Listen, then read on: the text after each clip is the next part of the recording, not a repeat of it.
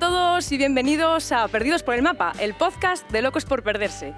Ahora mismo estamos en Bangkok, aquí en Tailandia, y toca una entrevista a una pareja súper viajera que se han recorrido toda Europa y han atravesado Oriente Medio solo para llegar a China, en su autocaravana y con su perrita Milka.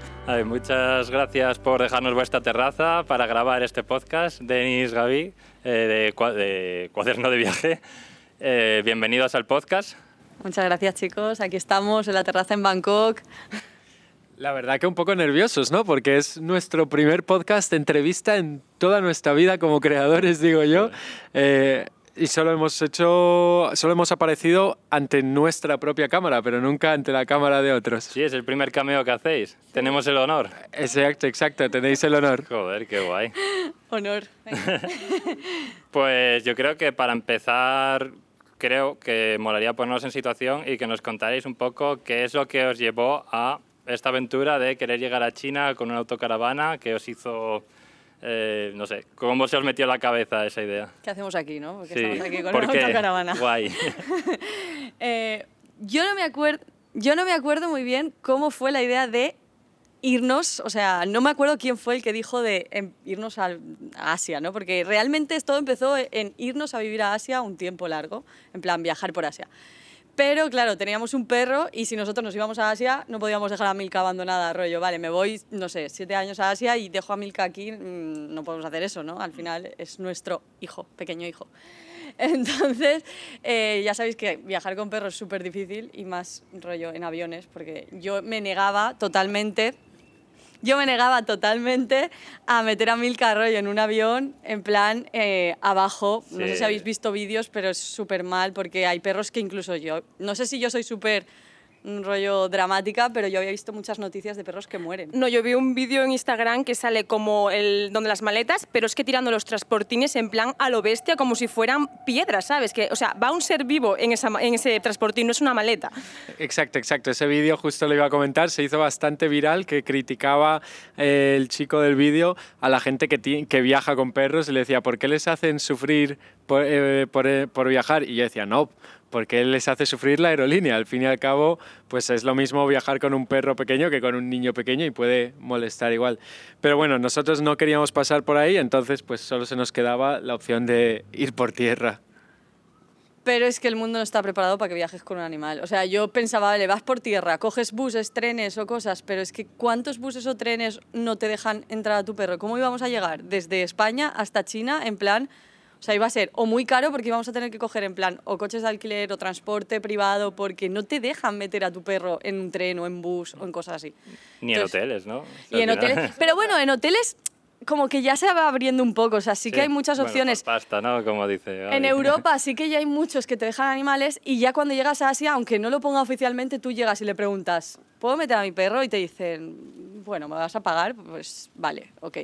Pero era más el transporte porque sí que es, mucho, es muy complicado. Entonces dijimos, pues vamos a comprar un coche o algo.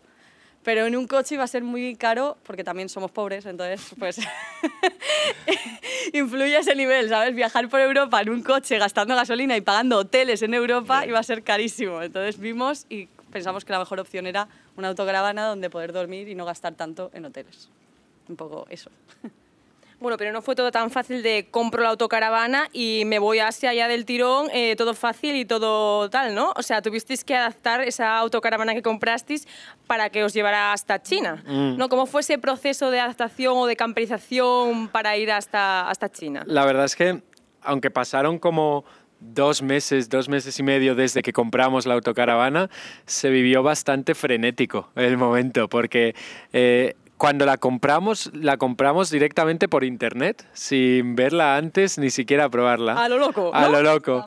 Eh, estábamos viajando por Italia en el primer viaje con nuestra perra Milka, eh, un mes en coche con hoteles, o sea que allí ya vimos que era un poco insostenible y buscando caravanas por internet encontramos una y le convencimos para hacerle la señal del 10% del precio. Nos costó 13.000 euros, pues 1.300 euros que pagamos sin- solo habiéndola visto en fotos. Eh, la cosa es que luego, entre volver de Italia e irnos a Ecuador, que era nuestro siguiente viaje, teníamos solo cinco días en España. Y en esos cinco días tuvimos que prepararnos para el siguiente viaje y con, eh, ¿cómo fue? Fuimos en tren desde Valencia hasta Valladolid, que son como tres o cuatro horas.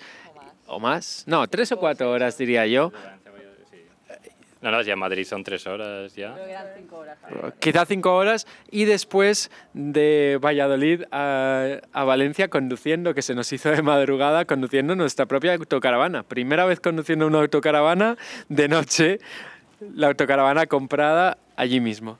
Claro, porque la autocaravana estaba en Valladolid, o sea, ese era el tema. Entonces llegamos, nos quedaban tres días para irnos a Ecuador, nos fuimos, no hicimos nada, la dejamos allí en un parking y a la vuelta queríamos irnos, nuestra idea era que en principio lo íbamos a hacer en 10 días la camperización, o sea, rayadísimo, ¿sabes? En plan. Pero bueno, la autocaravana estaba más o menos bien habitable y tal, o había que arreglarla demasiado. No, a ver, estaba bien, ¿vale? Lo que pasa es que era una, o sea, es una autocaravana, es, todavía es, de 33 años. Entonces es viejita y tenía muchas cosas pues que, pues, que había que adaptar en plan para nuestra comodidad, porque al final no era solo para un rato, o sea, vamos, es nuestra casa. Sí, entonces al final vas a estar muchas horas ahí, queríamos- ya sea viajando, luego viviendo, que tenías que estar cómodos. Entonces, bueno, Exacto. era como un poco eso, para estar cómodos, pero bueno, que si quisierais, podríais haber arrancado con ella directamente y tirar para allá, ¿no? Esto es como cuando te compras una casa vieja y simplemente pues puedes entrar y vivir como está o puedes decorarla y nosotros pues le cambiamos todas las luces, la pintamos entera, pero mecánicamente no hicimos ningún cambio, fue la parte de la casa, sobre todo el baño, como dice Denise.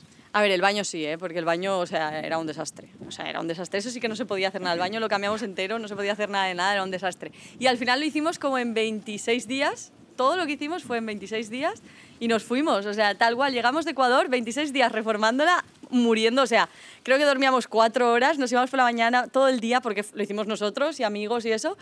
Y, a los 26 días nos fuimos y ya está. Porque teníamos que ir rápido, porque pensad que realmente teníamos que llegar a cierto tiempo a China para que nos pillara el invierno, que es súper frío, nieve y tal, y entonces teníamos que salir máximo en tal fecha. O sea, por eso teníamos prisa, realmente. Bueno, no está nada mal.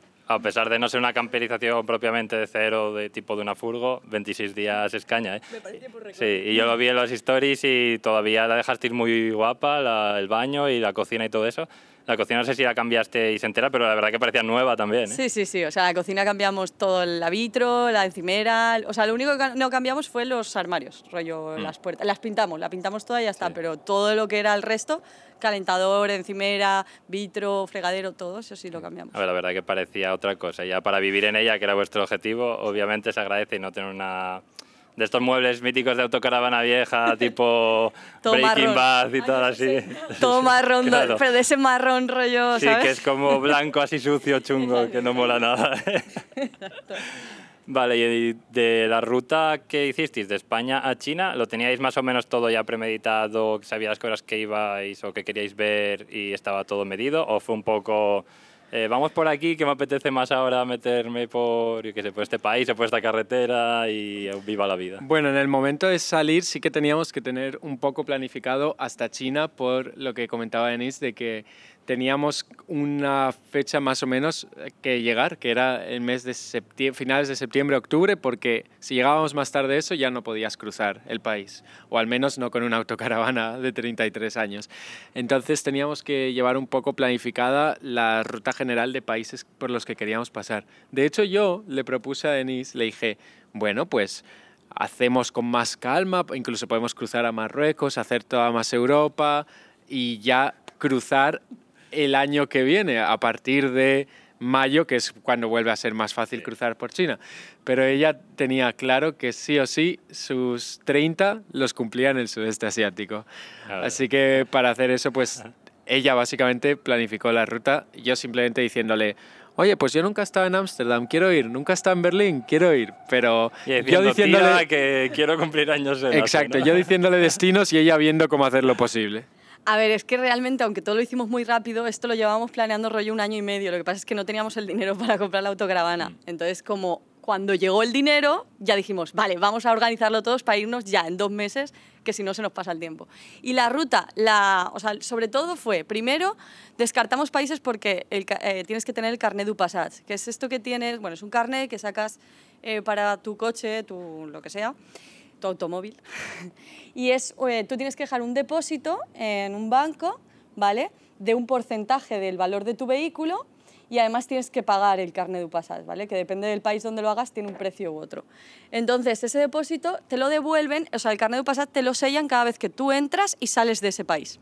¿Vale? Y es una garantía como para que tú no vayas a exportar o importar tu coche en esos países, rollo, para hacer negocios con tu coche, básicamente. Entonces, algunos países te obligan a tener ese carnet de pasas.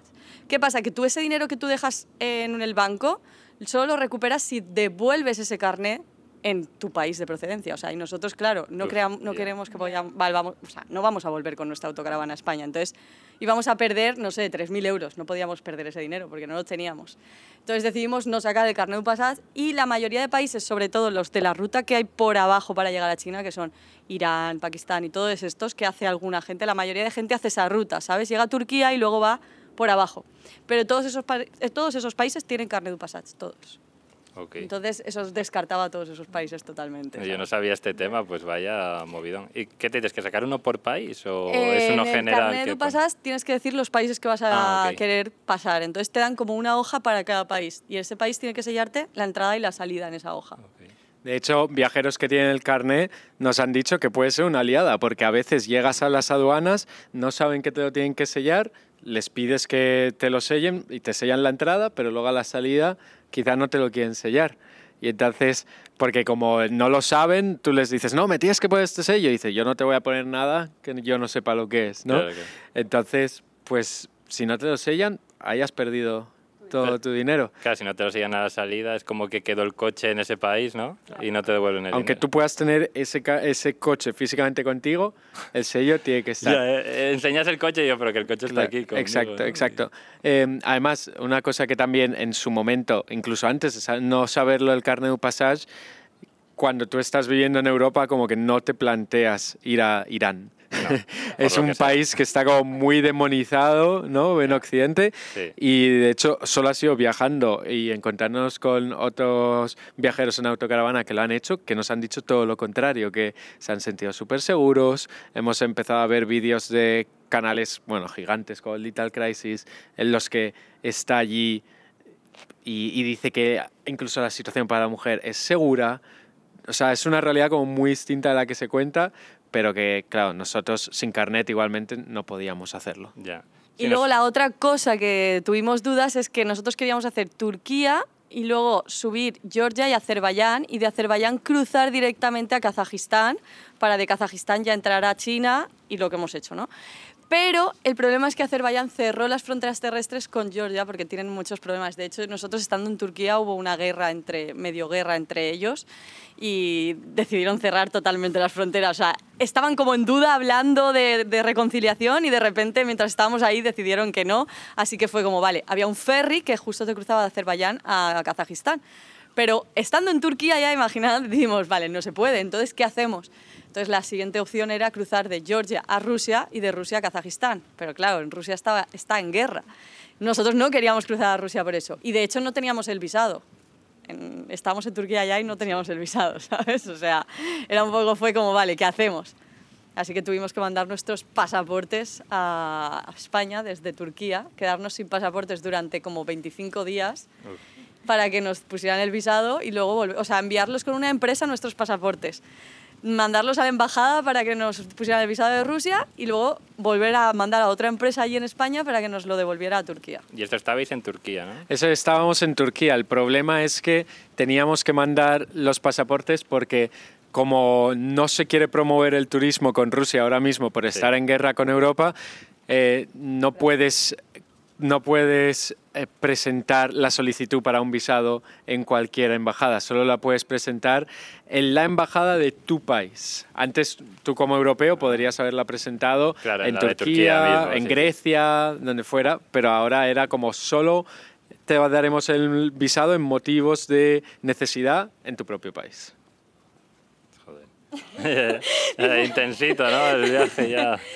O sea, esto, todo esto iba pasando mientras viajábamos. O sea, tú estás haciendo tu ruta normal de viaje, organizando tu viaje y a la vez tienes que estar adelantándote a todas estas cosas, a ver Sí, si están entrando en guerra, si abren fronteras, si cierran fronteras, si cambian las normas. O sea, es un Es poco... que lo habéis hecho en una época que la verdad que es complicado, ¿no? Justo el paso de Europa a Asia es como de arriba abajo, muy complicado. Claro, porque, an- conflictos. porque y antes mucha gente hacía la ruta de abajo, Irán, Pakistán y todo eso, y, de- y de- se entraba en Myanmar y luego entraba ya a Tailandia y cosas así, pero tampoco ahora se puede entrar a Myanmar. Ya, es que porque Myanmar también está en guerra civil, o sea, Entonces, no es tienes que ir a China sí o sí para entrar al sudeste asiático, que esa era otra cosa que la gente antes nunca hacía, no entraba a China por el tema de todos los problemas que hay para entrar a China.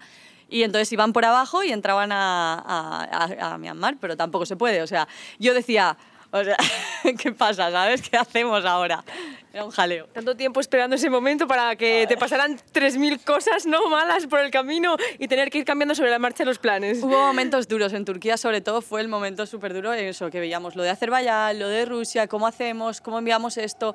Estábamos además con el visado de, de China, que tampoco sabíamos cómo hacerlo porque todo el mundo nos decía que nos lo iban a denegar por entrar con autocaravana.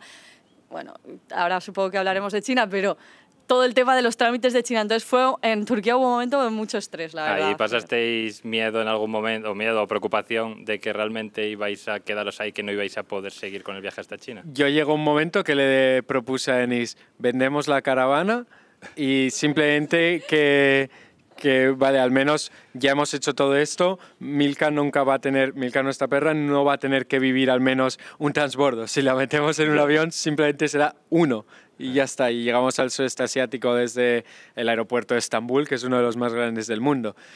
Pero, bueno, pero en ese peor momento llegó la luz de la única agencia que nos dijo que sí a cruzar a China con perro, con autocaravana y viniendo de un país como Turquía que mucha gente decía que si tenías el sello de Turquía en el pasaporte no te daban el visado chino. ¿Que tiene algún problema, algún beef entre Turquía y China? Una organización terrorista, básicamente. No solo Turquía, o sea, era rollo. Eh, el visado chino te lo pueden denegar, sobre todo si tienes, eh, visa- o sea, si tienes algún sello de Turquía, de Egipto o de Marruecos o cosas así. Y nosotros teníamos los tres en el pasaporte. Bien. Entonces todos cagados. ¿eh? Porque tienen malas relaciones. Bueno, ahora ya Turquía y China ya tienen mejores relaciones porque eso había un grupo musulmán que estaba que hay en China que pertenece a Turquía, entonces Ah, ok. Turquía no lo había declarado como terrorista, entonces China tenía como mucho problema con eso, pero justo Turquía lo declaró terrorista cuando estábamos allí, así que como que se hicieron un poco Mm, amigos y ok. yo dije, una victoria por lo menos, ¿sabes? ¿Y cuánto tiempo fue hasta que conseguiste llegar a la frontera de China, más o menos? Al final. En total, de todo el viaje. O sea, Hasta llegar a la frontera de China, al final, ¿cuánto tardasteis? Como cinco meses desde España. Ah, vale. ¿Y teníais pensado hacerlo en...? Esos, Ah, o en sea, cinco al final- meses, ¿no? Al final o todo sea, bien. cumplisteis, Sí, sí, sí. a pesar de tardar con todo el tema de los Sí, sí, visados sí. de Rusia. O sea, al final esto. hicimos en el tiempo que prevíamos. Lo que pasa es que durante el trayecto, pues sí que hubo muchos momentos que decíamos, vale, O sea, imposible. aquí nos quedamos, ¿no? O sea, yo te juro que hasta que no pise China, yo te juro que no... Oye, estoy aquí en Bangkok, pero yo pensaba que nunca íbamos a llegar, ¿sabes? O sea, era como algo que yo tenía el sueño, pero era como, vale, no creo que vaya a pasar, ¿sabes? ya. Joder. Era difícil. Y en todas estas fronteras, al viajar con perro, ¿habéis tenido en alguna problemas? Porque lo de importar animales también es como los vehículos, ¿no? Que se ponen como muy tontos y muy pejigueros con eso. ¿no? Es verdad que importar animales, yo creo que viajando en avión tiene que ser una pesadilla, pero viajando por tierra es increíble. O sea, todo, una vez sales de Europa, es, vosotros lo sabéis también, ¿cuántos perros callejeros hay en cualquier ciudad que sales de Europa? Ya, infinitos. sí. Incluso en las fronteras terrestres hay perros callejeros. Entonces tú llegas con tu perro y incluso nos han pasado en países que les hemos preguntado, ¿quieres ver el pasaporte? Y ven al perro y dicen, no, ¿para qué? ¿Un perro tiene pasaporte? Si tengo- Un perro tiene pasaporte. y, y quizá la ley del país es, debería tener eh, una prueba de la rabia, eh, un certificado veterinario de 10 días, de todo. Y lo hemos llevado preparado por si acaso, pero nunca, nunca nos lo han pedido. Solo para China teníamos que llevar preparado desde hace dos meses eh, entregarles todos los documentos de la rabia, de una prueba de anticuerpos de la rabia también, no solo que estuviera vacunada, sino de que tuviera suficientes anticuerpos para luchar contra la rabia. Todas las vacunas, hasta el COVID le tuvimos que vacunar a la perra. Eh, pero la verdad es que en la frontera terrestre al llegar tampoco, simplemente nos dijeron, dadnos los documentos que tengáis. Pero previamente a esa llegada, nuestra agencia, que es la que se encargó, tenía que subir como a una plataforma virtual todas esas, todos esos documentos y por eso también pensamos que fue más fácil al llegar, como que ya lo tenían registrado. Es que claro, tú imagínate que, que hay una vez que le dijimos lo del pasaporte, que se quedó así, dijo, y empezó a decirle a todos los que estaban ahí que tiene pasaporte el perro, ¿sabes? como un chiste. En plan, eh, pero y se reían entre ellos rollo, pero que tiene pasaporte, ¿tú puedes creer que este perro tiene pasaporte? Jolín, pues yo pensaba que iba a ser como más complejo, más complicado todo el tema de al final ir con un animal, que siempre hay como, bueno, eso, pues importación de animales, que si tiene no sé qué virus, no sé qué tal. En China sí que sabía eso, que te pedían como bastantes mm, documentos y tal, pero no sabía que por el resto de países hacían como un poco, bueno, eh, vale, vale, ya está. Otro país que te puede dar así algo de miedo es Rusia, por ejemplo, y para entrar a Rusia tienes que traer un certificado eh, oficial del, del jefe veterinario del país de donde lo estés eh, exportando. Y en este caso, en nuestro caso era desde Georgia. Y en Georgia nos dijeron, tardamos tres días en hacer, en hacer este certificado porque tiene que ir como al Ministerio de Agricultura. Nosotros cruzábamos la frontera al día siguiente, no podíamos esperar. Y le dijimos, no, puedes poner un sello. Simplemente ponme El que, el que tengas por ahí. Pon- Ponme un sello que tengas de veterinario tú. Hijo, y si no te lo aceptan, y yo le dije, bueno, pues si no me lo aceptan, volveré y ya está. Y yo creo que ni lo miraron. no, no nos lo pidieron. ¿no? O sea, no, es verdad, en Rusia no nos pidieron pasaporte, sí que nos sorprendió que fue la única frontera donde le leyeron el chip. Estaban preparados para leer un chip, pero no pidieron pasaporte. Y hablando del tema frontera-Rusia, ¿cómo fue cruzar esa frontera con el conflicto de Ucrania y con, con todo lo que está cayendo ahora? Porque a mí me causa curiosidad. Dices, bueno, voy en una autocaravana, voy a cruzar Rusia. Súper fácil, o sea, la frontera fácil, lenta, porque, pero lenta, pero porque no había, o sea, fue más difícil lo del tema del visado, que nos puso más nerviosos porque teníamos, tuvimos que mandar el pasaporte y toda la historia, que una vez ya tienes el visado, y realmente el visado fue fácil, porque nosotros estábamos hablando con los del visado ruso en Barcelona, por ejemplo, y como que hubo una de las cosas, el seguro, porque era muy difícil contratar un seguro específico para Rusia, que eso fue lo que más problema nos dio.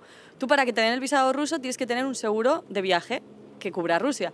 Y claro, nosotros tenemos un seguro que cubre todo el mundo para este año de viaje, pero por la situación de Rusia no cubría Rusia. Entonces tuvimos que buscar uno específico para Rusia. ¿Qué pasa? Que todos los seguros que tú podías mirar online no te permitían Rusia.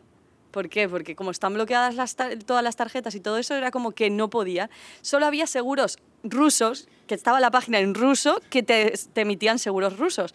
Entonces tuvimos que pagarlo rollo por PayPal, porque no se podía pagar por tarjeta y nada, hablando por WhatsApp con la persona de la, de la empresa del seguro, rollo, vale, ¿y cómo pagamos? Es que no podemos pagar, ¿sabes? Tu seguro. Y tuvimos que pagar por PayPal porque no había otra forma para conseguir un seguro que se podía. Y, por ejemplo, enviamos toda la documentación certificada, o sea, en plan por correo, el pasaporte, los documentos y tal, y teníamos que enviar el seguro también por correo y el que enviamos no valía y los del visado ruso de Barcelona nos dijeron enviárnoslo por correo y ya está. O sea, fue súper fácil con ellos, ¿sabes? Fueron bastante Como flexibles. facilidades y tal, no es en plan aquí súper No, no, estricto, no. el libro bajo la ley y tal. Jolín, pues qué bien. ¿eh? Exacto. Y además, cruzando la frontera de Georgia a Rusia es la frontera que está abierta más cercana a Ucrania ahora mismo.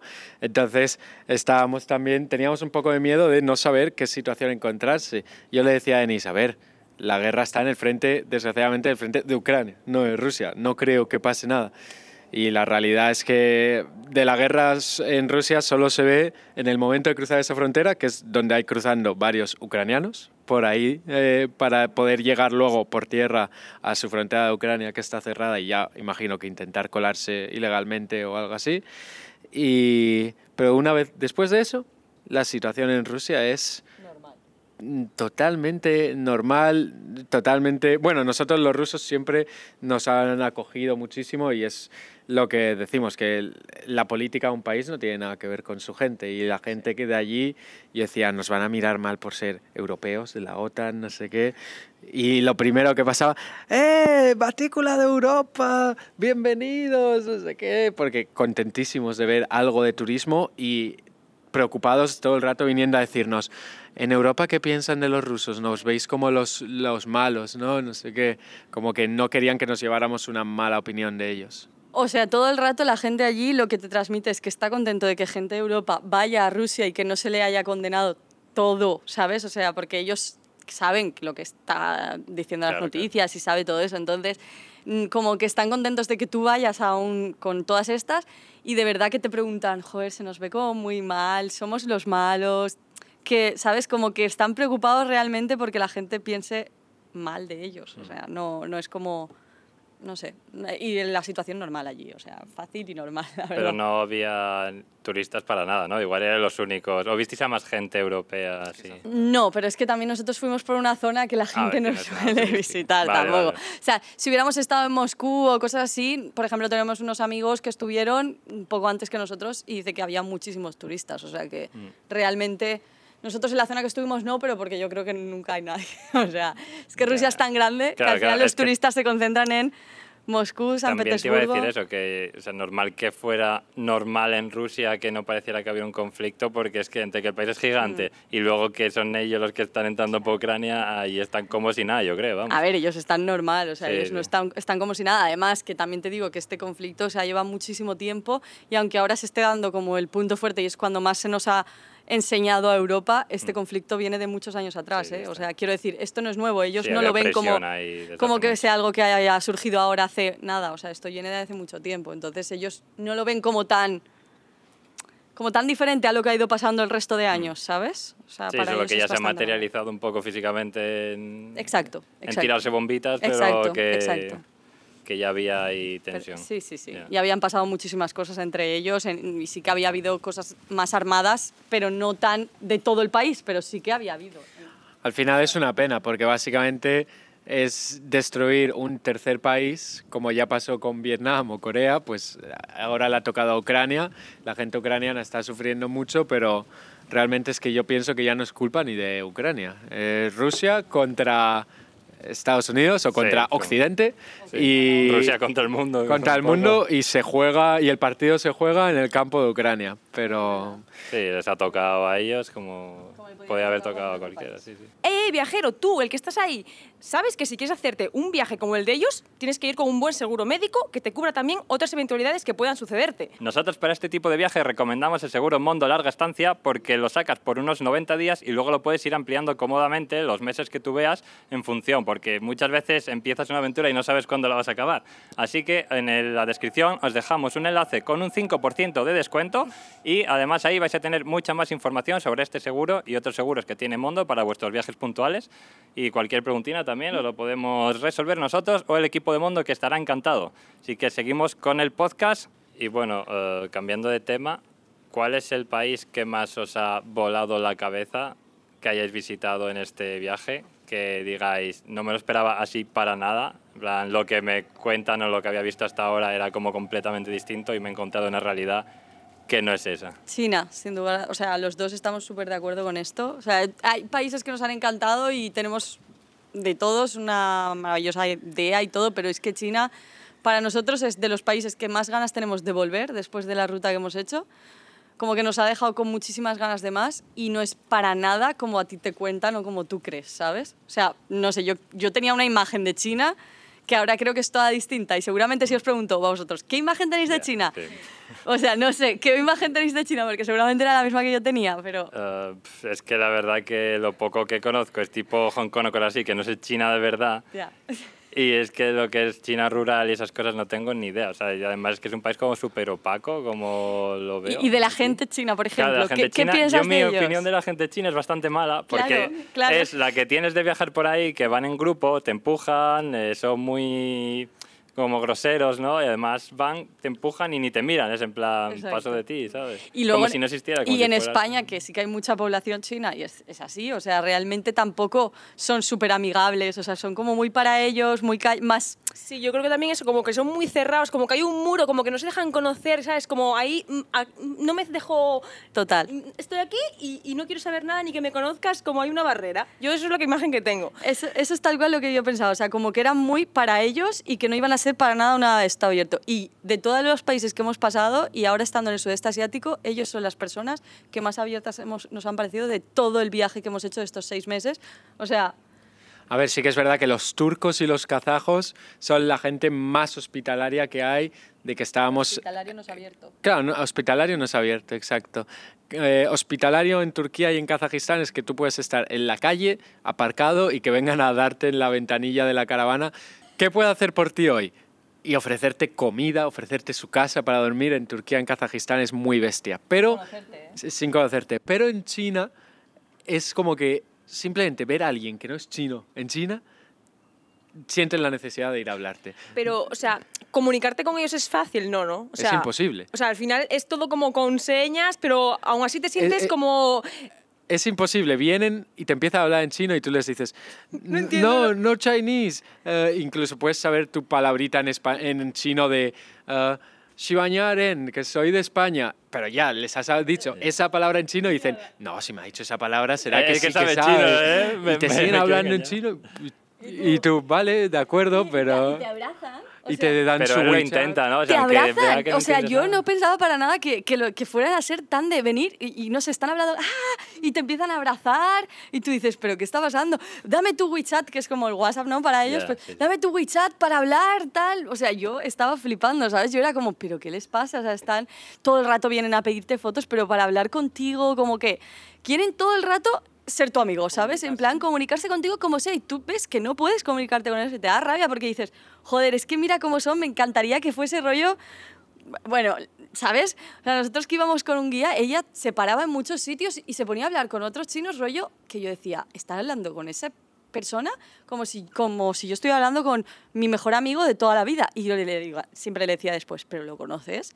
Y me decía mi guía, no. Y yo, ¿y qué habéis hecho hablando 15 minutos de qué? O sea, de alguien que a lo mejor se paraba en un, un- no sé, el de la taquilla que te daba lo del peaje, ¿sabes? Y se ponían a hablar que yo decía, ¿pero qué están hablando? O sea, es que les encanta hablar, comunicarse con la gente y ser en plan súper, ¿sabes? Abiertos y súper de, de, de darte la bienvenida a su país, ¿sabes? Muchísimo. Solo hay unos chinos que no son tan abiertos y que no nos caen bien, que van vestidos de azul.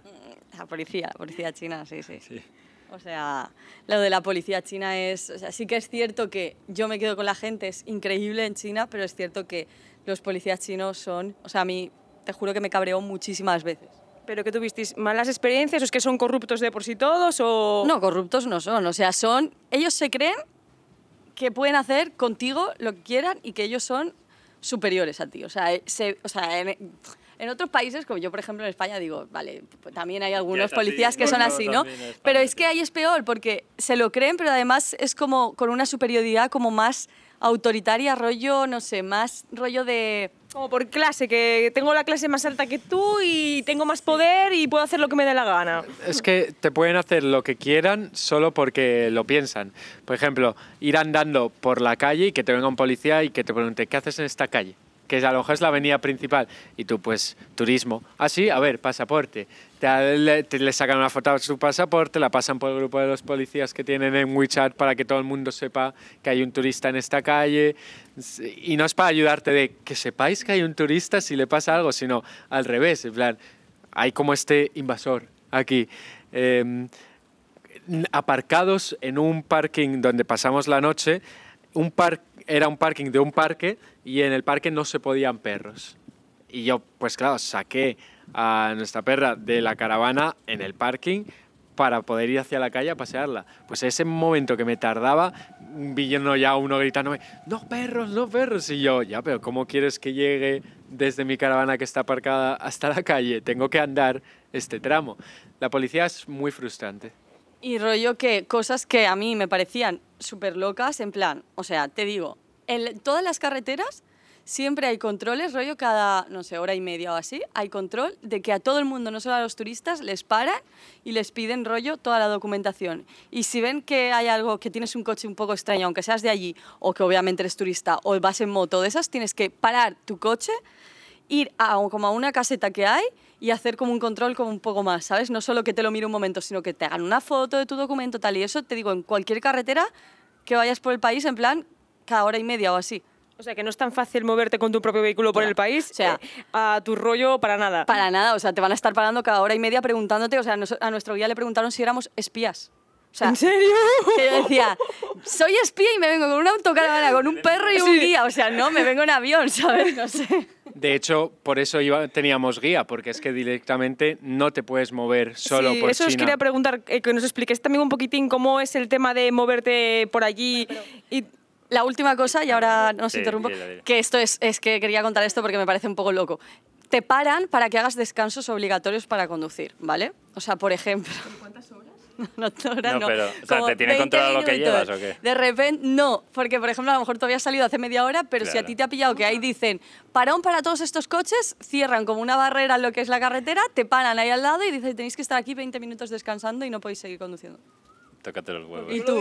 Sí, sí. Y tú, pero que no quiero descansar, o sea, acabo de salir de conducir y igual, o sea, tienes que descansar obligatoriamente porque es necesario descansar y no puedes conducir todo el rato sin descansar y tú dices, Claro, Es que para el que acaba de salir de casa Como el que lleva y lleva horas. dos minutos, el que lleva cinco No, no, horas, te metes en las carreteras de China y entonces tienes que tener en cuenta que te van a parar para descansar, que te van a parar para hacerte controles. O sea, ponía cuatro horas de carretera y a lo mejor eran seis, porque entre todas Claro. estas cosas, o sea, no. Como no una gincana. ¿no? O sea, pasando las pruebas ahí. Exacto, exacto. Y de hecho, lo que comentábamos, no se puede conducir solo en China. Sí o sí, si tú eres eh, extranjero y ya, si tienes un coche extranjero, ya lo más, tienes que procesar un carnet eh, especial chino, provisional. para que te deje conducir en China, porque China no reconoce ningún carnet de ningún país del mundo, ni tampoco el carnet internacional, solo el carnet chino. Entonces, tú podrías procesar esto y ya coger un coche de alquiler y conducir solo. Pero mínimo le tendrías que pagar a una agencia para que te procesara el carnet. Pero procesar te refieres como a hacer válido tu carnet, ¿no? o tienes que, ir- sacarte un carnet Tienes allí. que ir con ellos a una jefatura de tráfico, hacerte una foto y que te den un carnet. Yo tengo un carnet Bueno, no donde hay que pone... hacer examen, ni hay que hacer ninguna movida. no, no hay que hacer examen para el provisional, pero si estás más de un mes, sí. Ah, hostia. Y, y para el provisional, pues como que se inventan tu nombre en chino y todo. ¿En serio? Sí, sí, sí, es bastante hardcore. Y, y, con- y si conduces con un coche extranjero, tienes la obligación de que cada vez que te muevas, que haya un guía contigo. Nosotros tuvimos que pagar a un guía los 28 días que estuvimos en China, 28 días viviendo con un chino. Ah, es que lo llevabais para arriba y para abajo, para todos lados. Y básicamente lo llevas de maleta, no es que luego te esté ayudando a decir, ves por esta carretera. Quiero decir, vale, sí, las señales estarán en chino, pero al final una flecha Sí. sabemos lo que indica, ¿no? Pero tú lo llevas de maleta en la caravana y cuando te para la policía, pues habla él con la policía. Eh, cuando llegas a una ciudad, pues se encarga él de cogerte el hotel con un parking suficientemente grande para la caravana para que tú puedas dormir en tu caravana y el guía en el hotel. Cosas así, pero la mayoría del tiempo es el guía callado.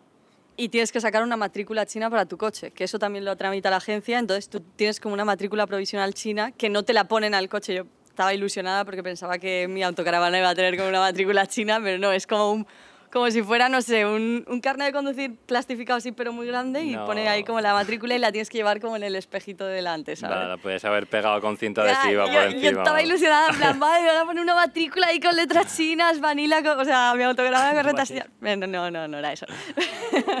Mira, es una cosa que son súper abiertos en China también, es que el guía se quedaba en un hotel y les decía, ¿pueden dormir ellos en tu parking privado que normalmente se paga y no pagamos nada? Y decían todos, claro. Podíamos subir a su O sea, que no tenías que pagar por el parking. No. dices.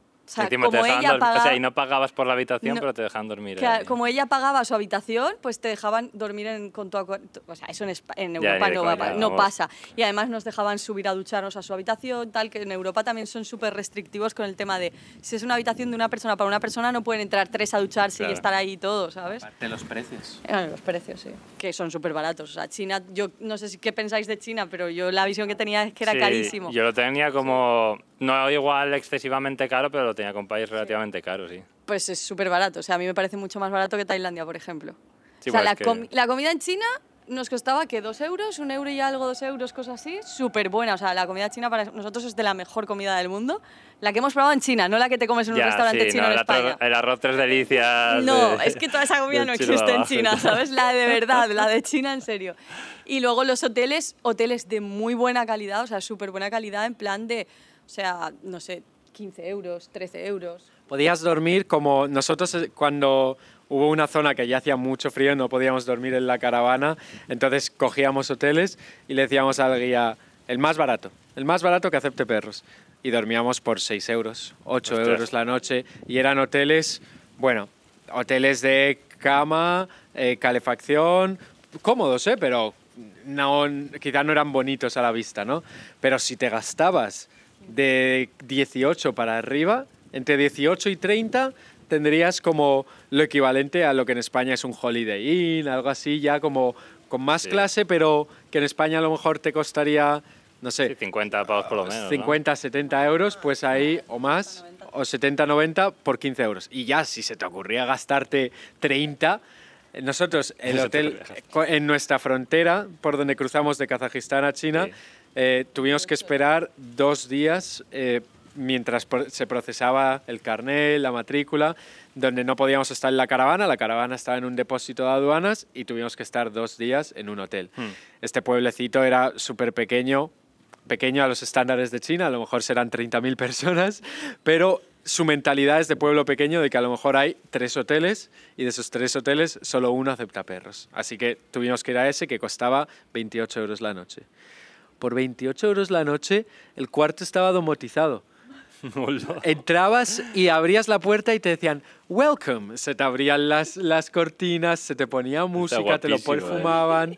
Perfumaban. Eso Increíble. no lo tienes en increíble. ningún hotel español en que pagues 300 euros. O sea, no si hay. pagabas más de 18 euros, entre 18 y ya para arriba, o sea, todo era rollo era lujo. váter de estos que se abrían solo la tapa, con no sé qué, luces, te hablaban, que si tal, se El abrían váter te sola- hablaba, ¿eh? se- te abrían solas las cortinas, no sé qué. Yo decía, ¿pero qué es esto? O sea, esto no es la China que yo pensaba, ¿sabes? O sea, es una locura. O sea, hasta en pueblitos pequeñitos lo tienen como todo muy moderno y tal.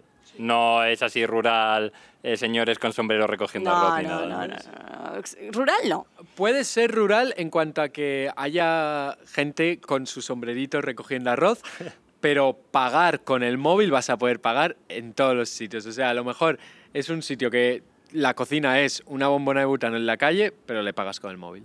O sea, tú ves un puesto de nada en la calle con una bomba un señor que yo creo que no, que tú dices, este señor que va a saber utilizar el móvil, pues tiene su Alipay y sus cosas para pagarle con el móvil, que es la aplicación que utilizan allí para pagar. O sea, si no tienes esa aplicación no vas a poder comprar nada en China, porque todo se paga con eso, O sea, en cualquier sitio. ¿Y efectivo no te lo aceptan? O... Efectivo están obligados por ley a aceptártelo, pero en muchos sitios no te lo aceptan y claro, ponte a discutir de que Claro. venga la policía para que una persona te acepte tu, di- tu dinero, claro, no puedes. Y claro, muchos de los cajeros solo funcionan para bancos chinos, no tiene, Vale, no aceptan tarjetas no internacionales. ¿no? tarjetas internacionales. Entonces, eh, Bueno, puedes llevar y cambiar dinero, eso sí, supongo. sí, podrías, pero lo que te va a pasar es que la gente no tiene cambio.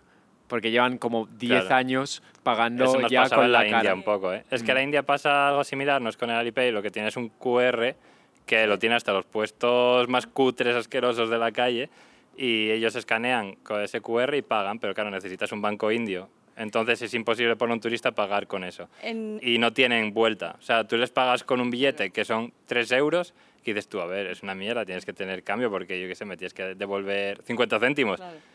Y, y estás vendiendo todo el rato y no tienen para darte. Y dices tú, pero a ver.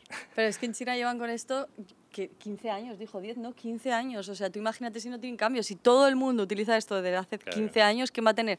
Pero sí que te puedes sacar como turista en la app Alipay, sí que puedes enlazar tu tarjeta como turista. Así que lo mejor para un turista es que se abra la app, la enlace y pague todo con Alipay siempre, porque si no, es que es muy difícil. A ver, en verdad es muy cómodo. Yo lo prefiero, Sí, ¿eh? Porque te ahorras, pones una tarjeta sin comisiones y pagas ahí. Es muy cómodo, lo que pasa es que nosotros tuvimos la suerte que como íbamos con un guía, él nos, nos lo hizo la primera vez, pero sabemos que hay mucha gente que ha viajado a China y que los primeros días, cuando tiene que abrirse esto, tiene que abrirse tal, tiene que abrirse no sé qué, y está todo en chino y no se puede traducir con nada porque la app no se traduce, el traductor no te lo traduce. ¿Cómo averiguas cómo meter las cosas, cómo hacer las O sea, cosas? la app está completamente en chino. ¿No, te la, ¿No han tenido la decencia ni ponerla en inglés? Una vez has registrado ya tu tarjeta, entonces es como que dicen, ah, que es internacional, se lo pongo en inglés, pero hasta el Pero mo- hasta que llegas ahí, hay tutoriales igual por YouTube, ¿no? Seguramente. es súper complicado todo, o sea, es muy difícil. Yo entiendo que para una persona que va por libre a China y llega y tiene que hacer todo esto, o sea, nosotros ahora como ya lo hemos hecho una vez, ¿sabes? Si volviéramos como que es más fácil porque ya sabemos cómo funciona.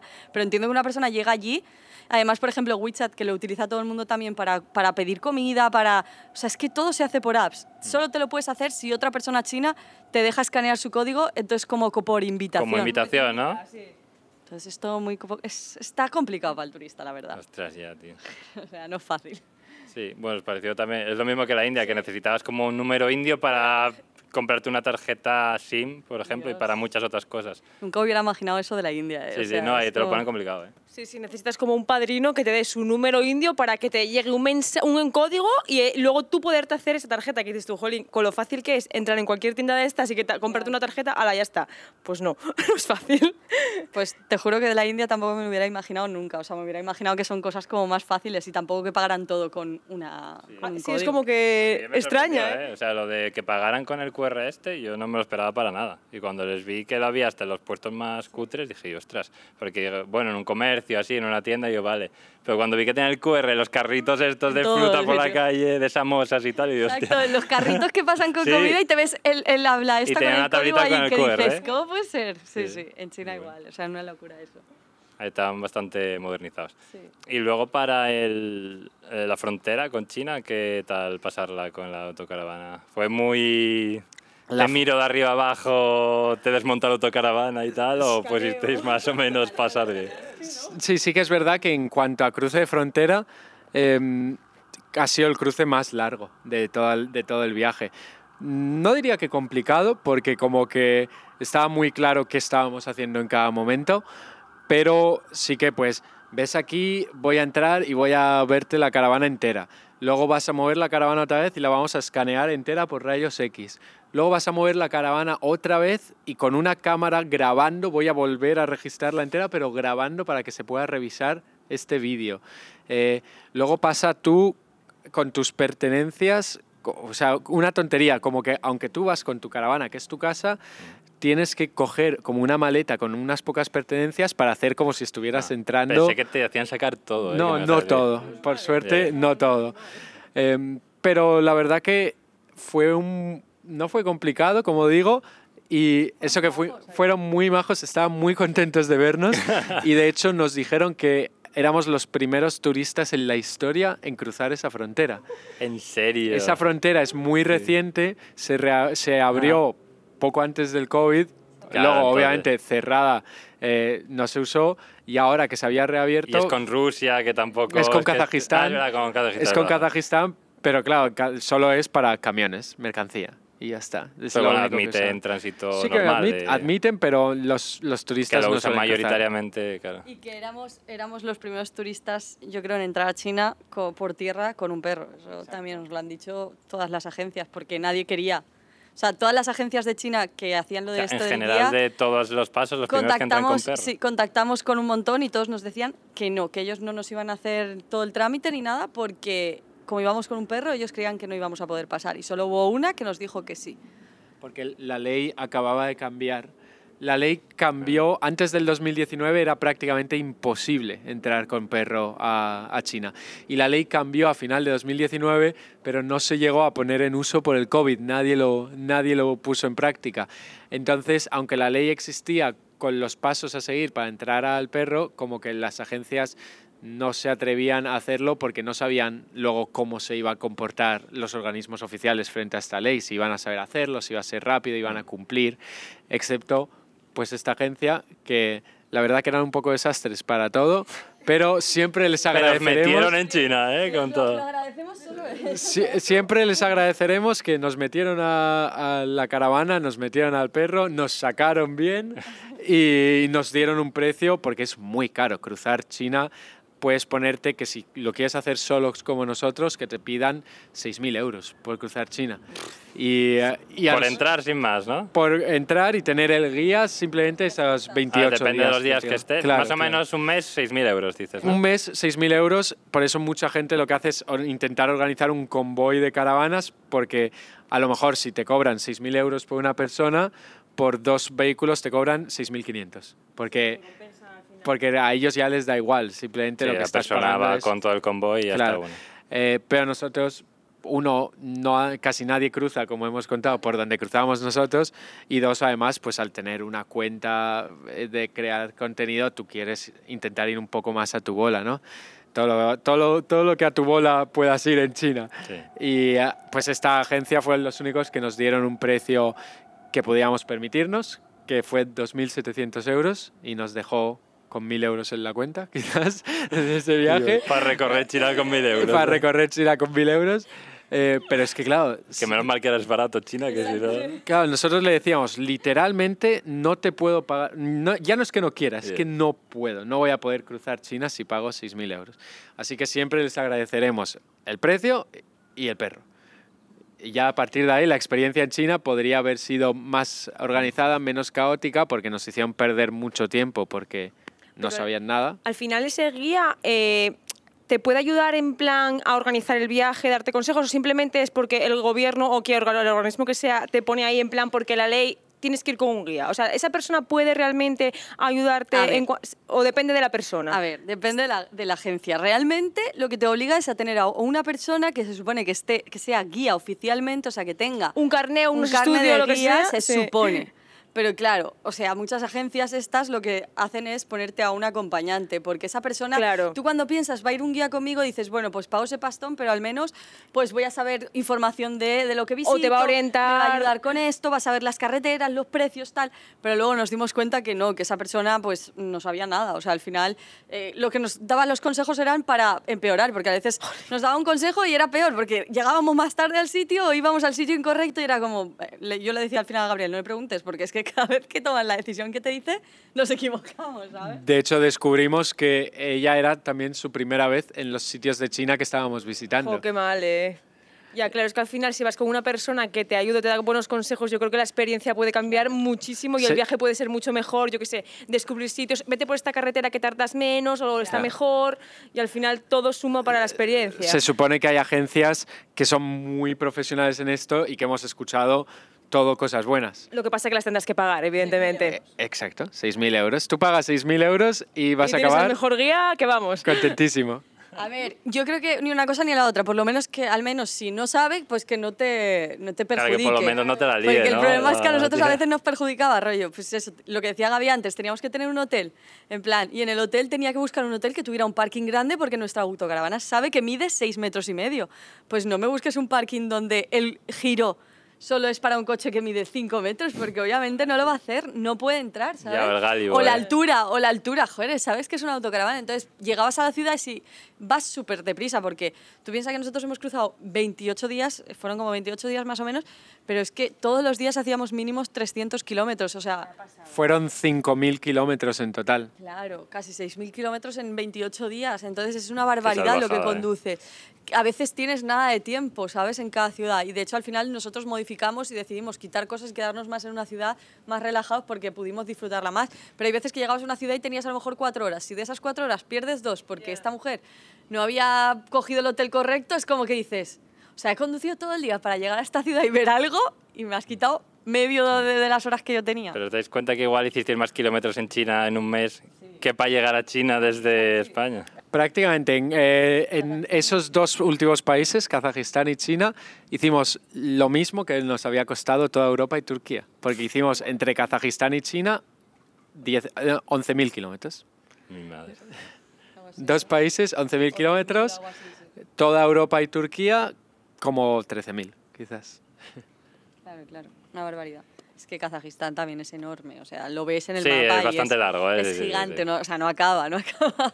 Ah, y que todas las carreteras en general por China. Y Las eso. carreteras en China, o sea, el problema de las carreteras, las carreteras en China de peajes están súper bien, ¿no? O sea, pero súper bien como las de Europa, o sea, al final es estándar. Lo que pasa es que los peajes son muy caros.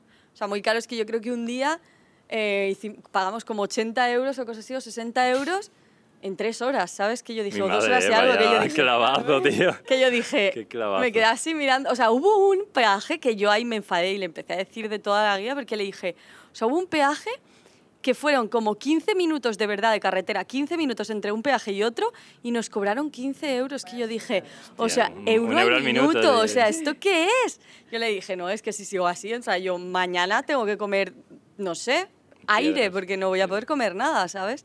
Y horrible. Y si te vas por las carreteras nacionales, porque tú veías que los kilómetros eran casi igual, entonces decías, bueno, no pasa nada. Pero el problema es que son solo una carretera, a veces está en muy mal estado, porque es cierto, o sea, han invertido todo el dinero en las carreteras de peajes y el resto de carreteras son una mierda. Uy, perdón, no puedo hablar mal. Sí, sí. eh, Está vale. estado aquí Ah, ascensores. Entonces, Te puedes era- cagar en quien quieras y todo.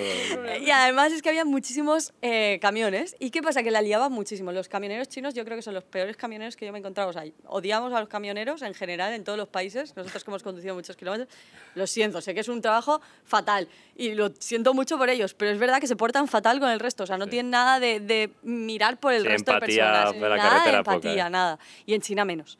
O sea, rollo, a lo mejor se estaban metiendo en una gasolinera para parar, rollo, para estacionar ya, porque era en plan las 7 de la tarde y querían ya ir parando. Y claro, la liaban tanto porque como eran camiones gigantes, tenían que, esperar, porque son solo una carretera ida y vuelta, entonces tenían que esperar para meterse en la gasolinera. ¿Vale? Y el carril, o sea, eran solo dos carriles, pero el carril de la derecha, donde estaban todos los camiones haciendo fila, tenía como un lado de arcén que se podían haber apartado ahí porque era bastante grande, pues ellos se quedaban justo en medio, que tú no cabías ni por un lado ni por el otro. Y a veces estábamos 40 minutos parados y cuando lo pasábamos veía que era solo porque eran camiones metiéndose en la gasolinera. Porque no se apartaban.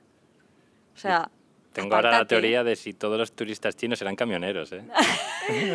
Puede ser, puede ser. Eh, De hecho, eso es una de las pocas cosas que nos decepcionó un poco de China, que fue el- las atracciones turísticas.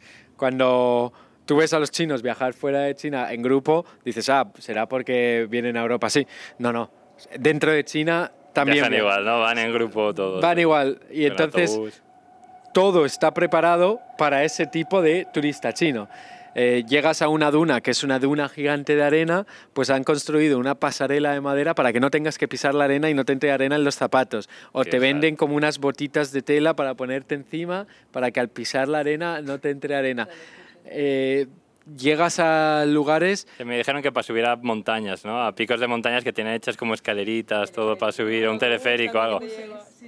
Que igual subes a un 4.000, pero por un, Exacto, un tres- teleférico. y tal. 3.000 kil- 3.000 metros en bus, luego un teleférico y luego ya los últimos 100 metros andando. Entonces hay muchas cosas espectaculares, la naturaleza es espectacular, pero la experiencia se destruye un poco. Y nosotros al final como que aprendimos que lo que se vea más guay en la foto va a ser seguramente la peor experiencia en persona. Y tienes que ir a sitios un pelín más abandonados para tener esa experiencia real. Porque sí que se encuentran aún sitios, digamos, más parecidos a perderte y, y ver qué hay ahí, pero es difícil. Sí, digamos que los sitios turísticos eh, es como que lo tematizan como un parque de atracciones todo, ¿no? En vez Exacto. de dejarlo como vamos a hacer una experiencia natural de es una montaña, es una duna, tienes que subir a la duna y es natural y está ahí, te lo ponen todo como pasarelas. Yo le y- decía a nuestra guía, pero, pero no ves, o sea, pues yo le decía, no me, o sea, ella nos recomendaba sitios y luego yo llegaba y le decía, no me gusta, eh, o sea, no ves que esto es un, yo le decía, no ves que es un circo, o sea, es como una atracción, es como un parque temático, o sea, vienes aquí, pagas la entrada y luego entras y te dicen, no, pero ahora tienes que pagar 5 euros más, imagínate, por el busecito que te lleva. Yo decía, ya, pero es que yo quiero andar, porque solo tengo que andar allí. No, no puedes, porque no está habilitado para andar, solo puedes ir en el busecito. Y tú decías, Ostras, es que no quiero ir en el bus, pero no podías hacer otra cosa, porque si no, no podías llegar a ese sitio, porque no te dejaban, ¿sabes? claro. Y todo el rato así, y luego en plan, yo se lo decía a ella y le decía, pero no ves tal, y yo le quería enseñar como qué era lo que buscábamos, ¿sabes? Y entonces sí que vimos algunas zonas que eran como, eh, estuvimos en unas regiones que eran parecidas al Tíbet, porque había mucha influencia del Tíbet, y, y esas sí que estaban como un poco menos, pues este tipo de turismo, o sea, estaban más naturales, entonces llegabas, estaba pues todo más tirado, y entonces no era tan pero era mucho mejor la experiencia. Yo le decía, ¿ves? Esto es lo que me gusta tal. Y ella decía, pero no lo entiendo. Si lo hacemos para que estés cómodo y te sientas, y le digo, pero es que no quiero estar cómodo. O sea, no vengo a subirme a una duna a estar cómoda. Eso estoy en mi sofá No estar subo a una montaña ¿sabes? para estar cómodo. Claro, no me he venido a una montaña a estar cómodo. Quiero eh, subir, sudar, no sé, andar por la naturaleza, ver. No, no quiero estar cómodo. Pero si es para tu. ¿No? Lo, lo único que me sorprendió para bien fue la muralla china, que no estaba habilitada, de verdad. Ostras. De, la imagino ahí. de verdad te mueres para, para subirla. O sea, eso fue una gran sorpresa, para bien. Y entonces, ¿cuál diríais que fue la mejor experiencia? O sea, una experiencia. En general, o sea, no en China, ¿eh? viaje, de Del viaje de España a China, ¿eh? No ok, de ok. China. Y si quieren de China también, Bueno, porque a mí también me interesa de China también, después de lo que han dicho. O sea, ¿queréis como Ambas. una experiencia muy puntual o algo genérico en plan la gente? O sea, o, o una vivencia. Un poco más concreto. Más concreto. Más concreto, Gabriel. Podéis decir una cada uno porque no tiene por qué ser la misma. Vale, yo creo que me quedaría en Kazajistán el día que entramos, que nos paró un policía porque Gabriel no llevaba las luces puestas por el día, entonces se tenía que obligar a poner las luces, ¿no? Entonces nos paró el señor, se metió en la autocaravana, porque allí los policías se metían en tu autocaravana a hablar contigo, porque te paraban y tú decías, tengo prisa, y él decía, me siento en el sofá, Voy a tomar un café aquí y, tú echarle un rato, ¿no? Yo siempre decía a Gabriel cuando abría, cuando decía abre, le digo, vale, pues nada, ya vamos a estar aquí charlando con el policía.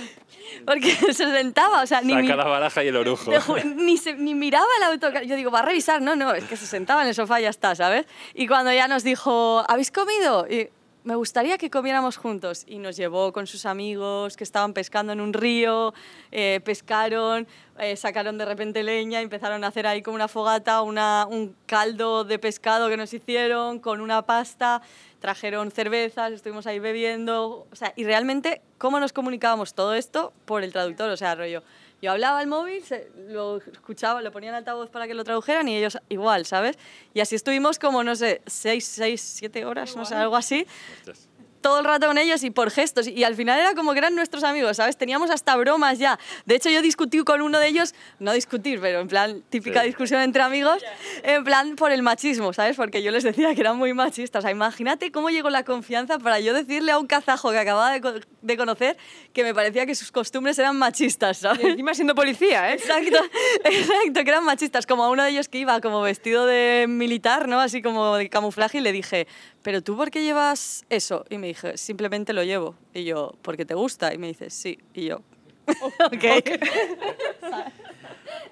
Y sí, yo creo que al final nuestras experiencias siempre van a ir ligadas a las personas, que es como lo que al final es increíble que se te queda mucho más una persona que has conocido en un viaje que ver, no sé, Sí, una la- montaña, un río, un la paisaje. Torre Eiffel, Sí. ¿sabes? Eh, yo, por ejemplo, creo que la experiencia con la que más me quedo de todo el viaje es eh, con un mecánico en Turquía. Imagínate, en una ciudad que no teníamos ni que visitar, que simplemente nos pilló de paso para dormir ahí porque no podíamos seguir conduciendo porque ya era muy de noche y al despertarnos al día siguiente vimos que era como una ciudad muy industrial y dijimos, bueno, antes de seguir vamos a buscar un mecánico porque le tenemos que hacer algunas revisiones no, revisiones normales, engrasar suspensión, cambiar aceite, cambiar cosas, filtros.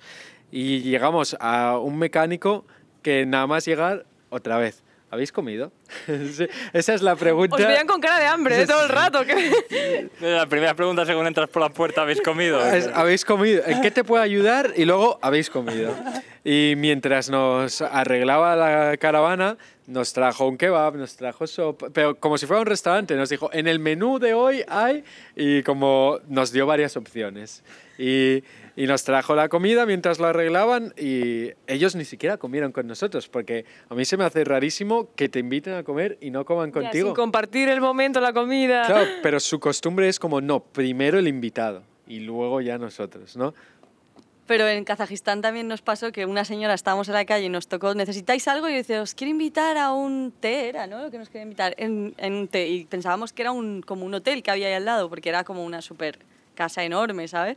Entonces entramos, nos quitamos los zapatos, rollo, vale, ya está, nos van a matar aquí, yo qué sé, es que, ¿sabes? O sea, es un poco, un poco en plan, vale, un té. De repente nos sentamos y era un salón enorme, te digo, como esta terraza con una mesa gigante para 25 personas.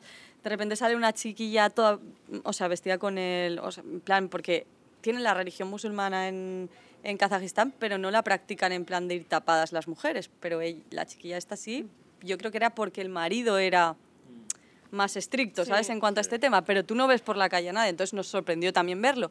Y tenía un niño, un bebé. Entonces, nada, empezaron a sacarnos como, te digo, 20 platos de comida y yo y el té no lo sacaban. Y yo decía a Gabriel, ¿Dónde está el ¿qué té? está pasando? O sea, no era, no era té, digo, a ver si creen que queremos cenar y, y es un restaurante o un hotel que sirve cenas y ahora nos va a decir, vale, 20 euros. Y empezó a sacarnos todo, luego el té y nos quedamos, claro, era como rara la situación, ¿no? Porque te quedas como, vale, y ahora pretenden que les pague, tal, de repente la otra ahí con el niño, o sea, era una madre y su hija que nos habían invitado a su casa, o sea, era una pedazo de casa, pero era su casa, o sea, le preguntamos, ¿pero esto es un hotel? No, es mi casa, aquí vivimos nosotros y nuestro esto, y cuando nos fuimos, eh, no sé, ¿os debemos algo? No, no, no, para nada, esto era una bienvenida, tal, y yo decía... dice, ahora si queréis ir a cenar y yo, cenar, pero ¿Cómo le has que cenar con lo 10 que he comido aquí ahora? Hola, ¿cómo voy a ir a cenar? ¿Sabes? O sea, era como un poco. Pero habla de la señora de China, que ella quería saber, esa mujer que Es que, Denise, tú me has interrumpido. Era una experiencia del mundo y una experiencia Bueno, de ha, contado, China. ha contado dos, no pasa nada. Ella ha contado dos del mundo. Aún le queda Perdió esa oportunidad de China. Ya Ya. ella no puede China. Pues eso, Turquía. ¿Por qué me gustó tanto? Porque todo esto que nos dieron de comer en el mecánico, todo, y al final le pagamos eh, por como tres horas de trabajo, no nos quiso cobrar más de 14 euros, habiendo comido y todo con ellos. Y lo peor es que, eh, aún habiendo sido una de las mejores experiencias del viaje, aún podría haber sido mejor. Se quedó como esa parte 2, porque nosotros ya seguimos, porque como os he contado, no íbamos a estar en ese pueblo. Y por la noche nos habló por Instagram porque nos habían seguido y nos dijo, em, mi mujer quiere invitaros a cenar en mi casa si aún estáis. O sea, imaginar cómo podría haber sido. Y en China también, eh, hablando de personas, nos quedamos en la ciudad que comentaba Denis, que decidimos quedarnos más tiempo, que se llama Chengdu. Alquilamos un apartamento increíble por 10 euros, la noche, pero increíble. De estos como los que ves en TikTok, de, de vistazas, de todo. Y la señora eh, parecía, parecía como un mega hotel, pero lo llevaba una señora, que, que tenía como toda esa planta comprada a los apartamentos. Yo sé, bueno, era como mi madre, ¿sabes? Porque se comportó como si fuera mi madre. Un día, eh, llegó un día, nos empezaba a llamar como, hermana, hermano, ¿qué tal estáis? Eh, como que cada día venía y nos, da- nos daba algún regalo. No estaba el desayuno incluido, pues el primer día, os he hecho el desayuno, eh, le dijimos, ¿sabes algún sitio para arreglar nuestro ordenador? Porque la señora Denise viendo un, haciendo una videollamada con Lorena y Alex de Cosas de Viajeros, tiró todos los noodles con sopa grasienta encima. ¡Oh! ¡Qué dolor! Claro, esto si lo secas, vale, pero, pero cuando es agua, pero con grasa, pues la grasa se ahí. Pues la grasa se quedó pegada en la placa base, según nos dijeron. Entonces eh, le preguntamos dónde ir a arreglar un ordenador y nos llevó ella en su coche, nos estuvo negociando un buen precio con el que Toda nos maja, arregló. es que parecía de la familia, ¿eh? Sí, sí, Y sí. luego, cuando se supone que, o sea, nos llevó ella, que era bastante, o sea, eran 40 minutos de ida y 40 de vuelta, Sí, que no ¿sabes? es un trayecto de 10 minutos tan No, no, o sea, nos llevó, se quedó ahí con nosotros, eh, como que negoció el, el precio con el hombre y después nos dice, vale, por la tarde lo tendrá listo, eh, podéis enviarlo porque en China hay una cosa que tú puedes enviar como, no sé, objetos y cosas, en plan pagas como a un mensajero, yo que sé, a lo mejor nos costaba 10 euros, ¿sabes? Entonces, como que íbamos a enviar a alguien para que lo recogiera en el sitio y nos lo trajera al apartamento, porque nos salía mejor que ir rollo y volver. Y la señora de repente dice, me acaban de avisar que ya tienen vuestro ordenador, me voy yo a recogerlos para que así no tengáis que pagar y que vaya mejor, más a salvo conmigo. Y se fue otra vez a por él, vinimos y nos lo dejó en el apartamento con una caja, lo abres y tenía todo lleno de pétalos de flores, rollo con el Bueno, ordenador. y yo qué, y ya nos puso en el, en el este, ya tenéis a vuestro bebé con vosotros. Eh, y, y también 20 euros, no, 30 euros nos costó arreglar el ordenador, la placa base. Solo 30... Mira, me, co- me cobraron a mí en España 700. La placa base que tal cual decían, esto es- eh, voy a tener que cambiar piezas porque hay piezas fundidas. 30 euros y va perfecto, perfecto. Y luego pues nos fuimos a un hot pot a comer con ella y todo el rollo. O sea, la señora hablamos con ella todavía, ¿sabes? Le invitamos a comer como en agradecimiento al hot pot y nos estaba que no se lo creía, una barbaridad. Y luego justo eh, coincidió con que eh, Mark y Karma de Seven Kilómetros llegaban a China, a esa misma ciudad, en los mismos días y les dijimos, quedaros en el alojamiento de, de esta señora también. Y ella ya como, más amigos españoles. Una gran encantada. familia, decía. Sí, y además hablaba muy como, como una gran novela, poema épico de los chinos, pues eh, te hablaba como... em, los ojos iluminan mi alma que hacen que vuele y no sé qué. Así, así era lo que se traducía. Y en el hot pot, tal cual que nos dijo una frase, creo que este momento nunca lo olvidaré, rollo. Siempre se va a quedar guardado en mi memoria o algo así. O sea, la qué señora, épico, ¿eh? sí, sí, muy loco también eso. Así que sí, nos quedamos con esa señora de China. Como para no, ¿eh? Metiendo ganas de ir a China ya. Ya, ¿eh? Bueno, y que nos cuenten ya la peor, ya que estamos, ¿no? Sí. La peor experiencia, Es que una, la que queráis. Los policías, es que Los no, no hay policías. otra. O sea, ya esa ya os lo hemos contado, pero han sido los policías constantemente. Bueno, para mí en este viaje también hubo una experiencia que lo sufrí, me puse muy nervioso en Albania. En Albania eh, hay mucha montaña y para llegar incluso a playas, las playas así paradisíacas que ves en las redes, tienes que pasar primero una montaña altísima. Y el problema es que la caravana, al ser vieja, pues como que no, no le gustan las, las, las rampas, no va muy bien. Pero normalmente no habíamos tenido ningún problema y habíamos pasado por los Alpes. Eh, luego más tarde hemos pasado por montañas de China en el Tíbet a 5.000 metros, o sea, y todo bien. Y las de Albania, pues a lo mejor solo te subían a 700 metros, que la altura no era tanta. Pero eh, la, la inclinación. Como que no están bien, no están bien pensadas esas carreteras. Son, son inclinaciones a lo mejor de Sí, bestias, 12, 14%, 18%. Bueno, eso, bajando, bajando los picos de Europa, pasando por Pajares, también hay un 18 Exacto. o algo así. ¿eh? Exacto, sí, sí, sí. Son como las dos rampas. Pero claro, tú piensas eso durante dos horas, todo el Ya, rato. no, claro, eso no son Rampas de horas. 15, 16, 13, o sea... todo el rato para arriba. Entonces llegó un momento que el, el humo, o sea, empezó a echar humo blanco el motor.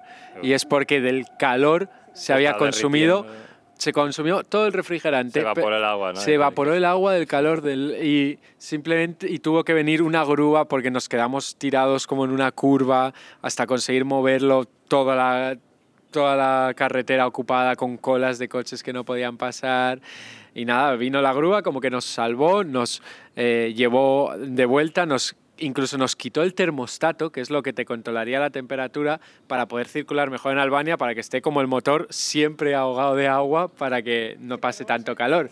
Y nos lo llenó otra vez y volvimos a circular y en la siguiente rampa otra vez estaba vacío. Y yo le dije a Denise, ¿será que hay alguna, alguna pérdida o algo? Pero no, es que era del calor y nos dijo, volved a esperar a que se enfríe y volved a echarle. Y ya de ahí ya no nos volvió a pasar. Pero era, era un sufrimiento constante. Creo que ese día eran como dos horas o tres de trayecto y creo que estuvimos como nueve horas Buah. para hacerlo.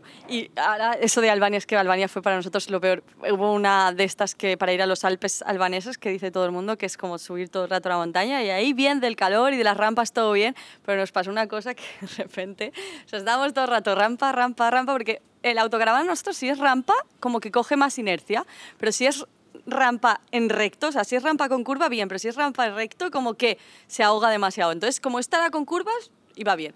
Pero de repente estamos con una de las curvas y de repente veo que Gabriel como que se, para, como que se iba para atrás, porque claro, te ibas para atrás y no. Y le digo, ¿qué haces? Y se queda Gabriel mirando como hacia el suelo, en plan impactado, en plan mirando así con cara blanca. Y yo, ¿qué haces? Mirando hacia, hacia sus pies, claro. Y yo me quedé así y le digo, ¿qué te, ¿qué te pasa? Y me dice, mira, mira el pedal. Y yo, ¿qué quieres que mire? Y me veo el acelerador y rollo, el pedal estaba caído en el suelo, o sea, caído en el suelo. ¿Qué dices? Y claro, me quedo así, y claro, me quedé en shock, rollo. ¿Se ha caído el, el- el pedal? O sea, yo, yo dije, ¿qué? En una rampa, o sea, encima nos quedamos como en medio, que la gente venía de los dos lados y no podían hacer nada, un montón de coches de repente, como 20 coches por aquí y por aquí.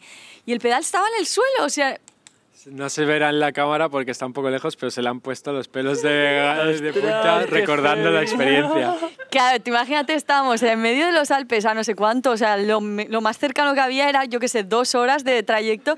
Nadie nos entendía, no sabíamos qué hacer. O sea, yo decía, ¿qué hacemos ahora? O sea, ¿cómo va a venir aquí una grúa? O sea, yo me- nos quedamos en shock, ¿sabes? Entonces empezamos, salimos, la gente nos preguntaba, ¿pero qué pasa? Y le decíamos, mira, y cuando le enseñábamos, se iban. En plan de, vale, Estáis o sea, jodidos y tal. no quiero saber nada. La gente empezaba apartando los arbustos porque como en medio había como árboles, entonces apartándolo para poder pasar el coche por la tierra y decir, bueno, estos que se queden aquí porque no van a poder mover nunca esa autocaravana, ¿sabes? Hasta que llegó un señor que nos salvó la vida que de repente dijo, como yo sé que es esto, abrió el capó y se ve que se había soltado como que el pedal lleva como un cable que es que hace tensión, entonces se había como soltado. Pero un cable que es como un hilo de pescar, ¿eh? o sea, finísimo. Y simplemente es una pequeña pieza que tú la pones en la bomba de- del acelerador y hace clic. Y ese clic, de ese clic depende tu coche entero. Y ya está. Y, y simplemente nos dijo, sí, esto es que al ser un coche viejo, pues se puede soltar más fácil. Le pusimos un par de bridas, Ya se ha estado. Y Ya lo arregló y ya el está tío, ¿no? En el totalmente momento. arreglado en el momento. Dijo, a ver, prueba ahora. Y ya está. Salió. Y sigue con las bridas, ¿eh? Aquí estamos en Tailandia con sus bridas en el pedal del acelerador. Si funciona, no lo o sea, toques. ya está. Toda la vida. Déjalo así y ya está, ¿sabes?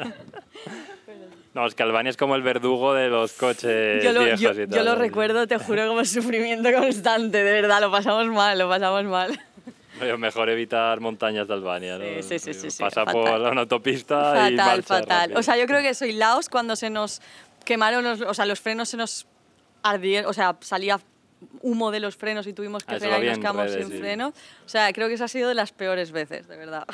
Sí, que andabais tirando agua, ¿no? A los Claro, frenos tuvimos que para parar en enfriarse. medio de la nada, que íbamos como cinco personas, una amiga de Gaby, Alex y Lorena, y empezamos todos con cubos. Había como una casa que tenía mangueras de ahí, porque yo creo que le pasa a todo el mundo, porque fue como media hora de hacia abajo, pero en pendiente así. Entonces, claro, es que los frenos mueren. Imagínate además una autocaravana la nuestra, que en su momento pesaba casi 4.000 kilos.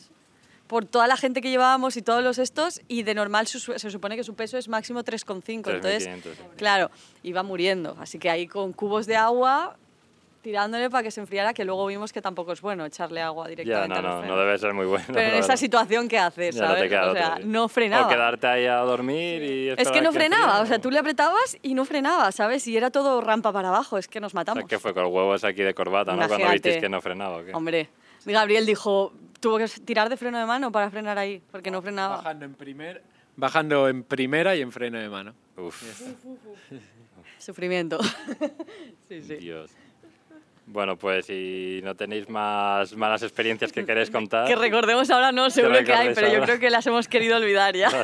O sea, algunas valen más, ¿eh? Y mucha gente, por cierto, nos ha preguntado pues, de este viaje cómo, cómo hacerlo, ¿no? Cómo, cómo viajar con tu perro, qué- cómo organizar todo este viaje.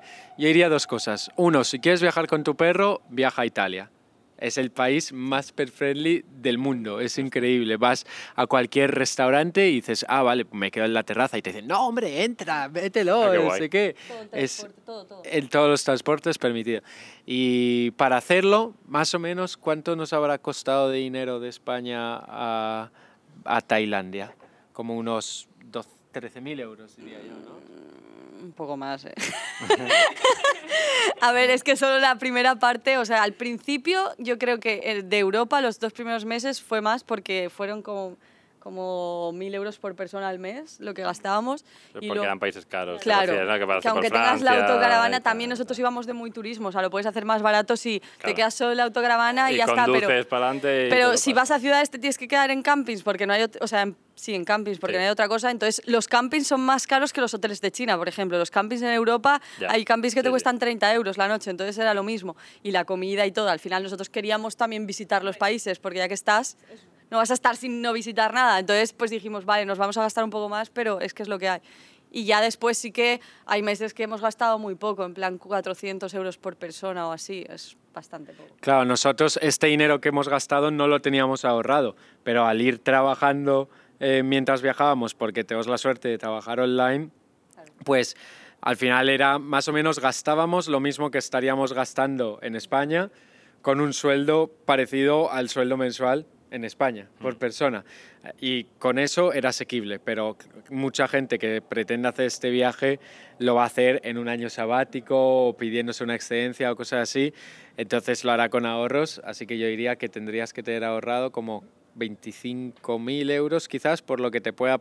Digamos que si hemos gastado 15.000 y estamos aquí, mínimo le tendrías que meter la vuelta a España y lo que te pueda pasar. Sí, Así que tener ahí 25.000. una de contingencias, ¿no? Y también 15.000 porque el tema de China y todo eso que ha sido bastante caro, porque ya Ya, piensa es que, que ahí se va mucho, casi ¿eh? 3.000 euros de presupuesto, ¿sabes? Entonces, Sí, pues, igual si consigues pasar por Irán y todo esto. Claro, sería es más mucho barato, quizás, pero es que no puedes llegar al sudeste asiático si no pasas por China. Y ahora no, o sea, ahora mismo no. O sea, ahora, Digo mismo, que ahora mismo no hay otra se solución. pudiera sería mucho Sí, más claro. barato, Sí, en cuando otra se podía época. llegar a Myanmar y luego entrar es mucho más barato. Mm. Sí. También depende de cómo lo hagas. Si quieres pasar Europa rápido y llegar para empezar por los países que son más baratos Claro. y llegar directamente al sudeste asiático, este presupuesto se va a reducir mucho.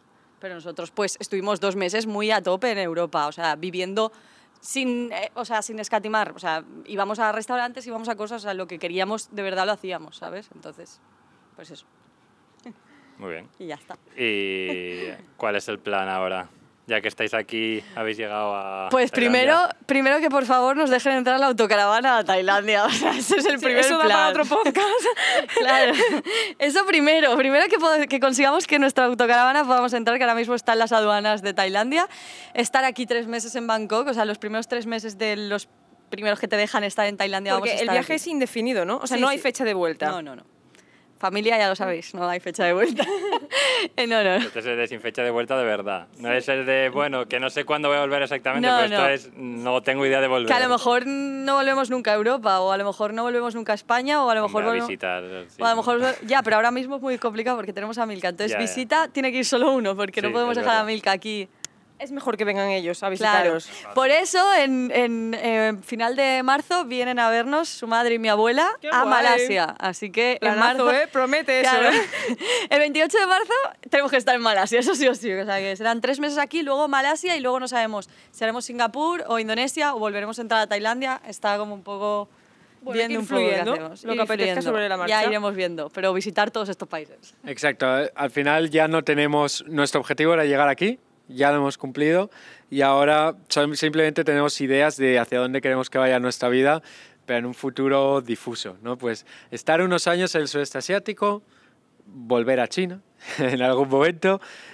Si, si China se relajara y pudiéramos estar seis meses en China, Vivir en China un tiempo. ¿no? Sería increíble vivir seis meses en China, pero de momento eh, con el- no hay ningún tipo de visado que te ofrezca esta posibilidad. Vivir seis meses en Japón, eso sí que se puede. Y vivir... Corea. ca- Creo que ahora mismo hay hasta una visa de nómada digital ya para Corea de hasta dos años. Entonces, Están muy modernizados con eso ya. sí, pero Corea es caro. O sea, para... Sí, es caro, es caro. sí. Yo le digo a Denis, espero que para cuando queramos cumplir nuestro objetivo de vivir en Corea y en Japón, nos suponga, digamos, el Seamos mismo... millonarios y... nos suponga el mismo gasto que nos supone ahora el sudeste asiático. Y, y después de eso yo tengo el gran, el gran locura en mente de, ojalá en alguna vez, hacer la Panamericana, ir de Tierra al Fuego a planazo, Canadá. ¿eh? Ese es un planazo, sí. Clásico. furgonetero. Clásico de Tierra al Fuego a Alaska, pero bueno. También quiero ir a Australia, pero es carísimo, así que ahí sí que tengo que ser rico, más que para ir a Corea. Nueva. Zelanda también, con la furgo. Claro, que es todo. Es que hay muchos destinos que son como muy guays para ir con la autocaravana. Sí, Exacto. también caro, sí. Exacto. Pero bueno, esto es al final un poco lo bonito de la gente que nos gusta viajar, que yo creo que puedes conseguir buenas ofertas para viajar siempre porque te da igual dónde ir. Tú tienes tu...